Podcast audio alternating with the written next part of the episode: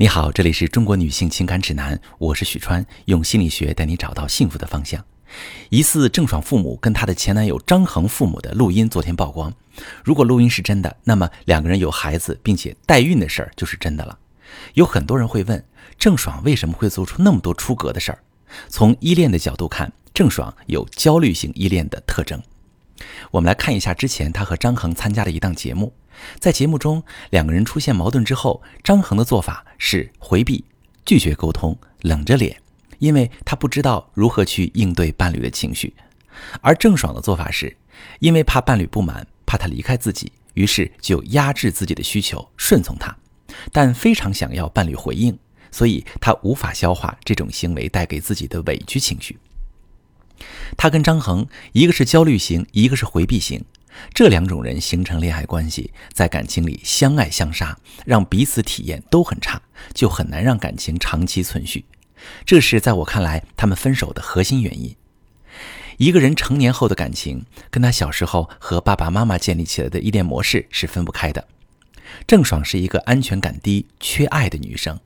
她的父母非常爱女儿，希望女儿优秀，没有错。谁不想让自己的孩子优秀呢？但父母想要的、认为的优秀是外在的成长和别人的眼光，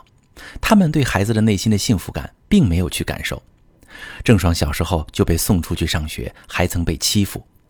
在原生家庭里得到爱越少的人，对原生家庭的忠诚度越是高。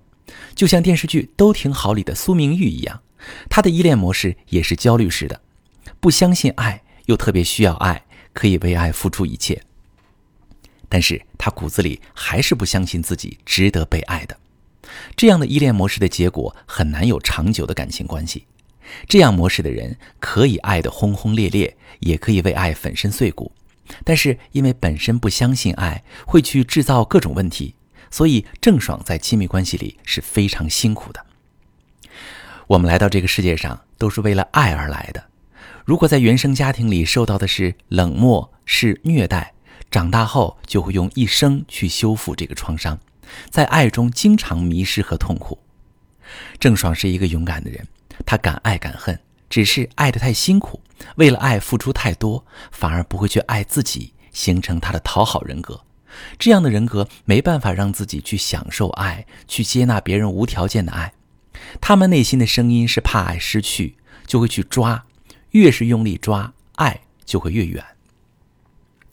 像郑爽、苏明玉这种焦虑型依恋的人有一个特征，他非常害怕被抛弃，他们特别害怕分离，这和原生家庭有关，可能自幼离开家庭，或者没有在家庭里得到父母的重视与爱，就会非常惧怕自己一个人，所以在步入恋爱之后，就会很害怕被伴侣抛弃，这也造就了他们渴望被认可，也渴望和别人融合。于是，大部分焦虑型依恋的人性格上看起来很活泼，他们内心的深处是害怕被抛弃，所以非常想要融入关系中，希望别人认同自己，会努力表达。同时，他们因为缺爱，所以会很渴望伴侣的爱，在感情中往往会很投入，也就是我们大家说的恋爱脑。郑爽给人的印象是，她很洒脱自在，敢做自己，所以会公开表达自己的想法。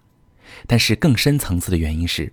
他非常期望融合不同的关系，所以会展示自己真实的一面，希望粉丝接纳并认同自己。他需要很多的同路人，让自己不那么孤单。所以在恋爱里的某个时间段，他会倾其所有，表现出沉浸恋爱的一面。可是焦虑型依恋在亲密关系里很难得到幸福，需要我们去成长，戒掉敏感自卑。提高情绪平衡能力，建立对自己和别人的信任。当完善自己、填补内心的不安，建立平等安全的关系时，才可能在感情里获得幸福。我是许川，如果你正在经历感情问题、婚姻危机，可以点我的头像，把你的问题发私信告诉我，我来帮你解决。如果你的朋友有感情问题、婚姻危机，把我的节目发给他，我们一起帮助他。喜欢我的节目就订阅我、关注我，我们一起做更好的自己。